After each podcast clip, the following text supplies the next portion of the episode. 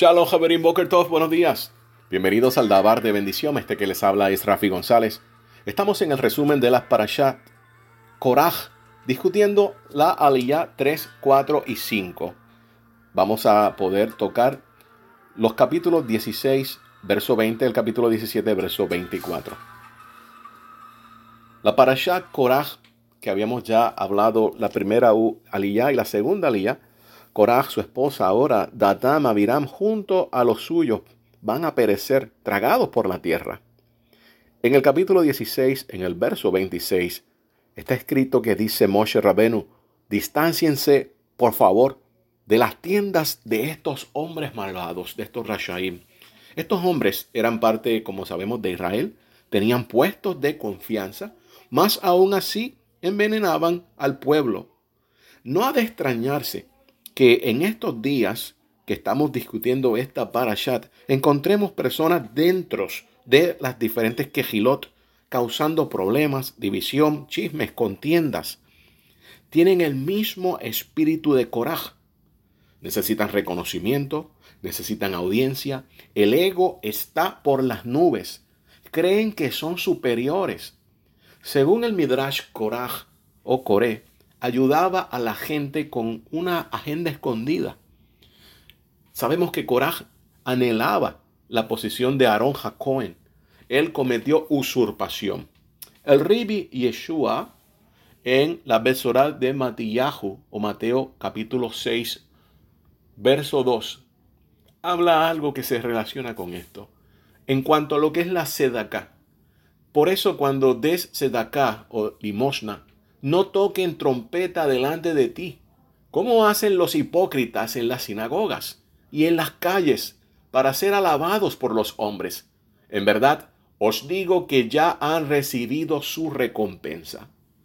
Moshe Rabenu le pide a Hashem un castigo diferente para ellos. Y este castigo es bien interesante porque él está pidiendo por un juicio divino, contundente, que a nadie le quepa duda que el Eterno es el que los está juzgando. El Rambam hace un comentario sumamente eh, interesante en cuanto a estas palabras. Las palabras de Moshe fueron, más si un fenómeno creara Hashem. Y Moshe quería que sucediera algo sin precedente, algo tan desusado que convenciera a todo el mundo de la autenticidad de su profecía. Por ello, es que esta petición no se refería a un terremoto común, porque tal suceso, aunque inusual, no es del todo antinatural. Pero en este caso, la tierra simplemente se abrió, se tragó a los rebeldes y se volvió a cerrar, sin dejar vestigio alguno de lo sucedido. Además, los únicos devorados fueron Coraj y sus seguidores. En un terremoto natural no hubiese tenido un efecto tan limitado y ello fue un fenómeno, obviamente, maravilloso. Y estos son la posición de el Rambam. Luego se desató una plaga que eliminó a 14.700 personas. Estas 14.700 personas no creamos que eran personas que no hicieron nada, se quedaron cruzados de brazos o algo así. No, eran personas también que estaban de parte de Coraj. Bueno, 14.700 personas, la gematría podemos eliminar los ceros y nos queda el número 147. Tenemos la palabra abaj. Abaj tiene el valor numérico, la gematría de 147 y significa iniquidad. Así que estas 14.700 personas cometieron iniquidad. Y esto estamos hablando que es dentro del campamento de Israel. No podemos creernos que por formar parte de las filas de Israel, estamos exentos de transgredir la Torah y que el Eterno no nos va a castigar. Todas estas personas se metieron en contra de Hashem, cometieron una afrenta en contra de los que Hashem había puesto. Ahora, es realmente en contra, esto no es en contra directamente de Moche o Aarón analizando esto, sino en contra de Hashem porque Hashem fue el que los nombró. En el capítulo 17, el verso 13, dice, y separó entre los muertos y los vivos, y se detuvo la plaga.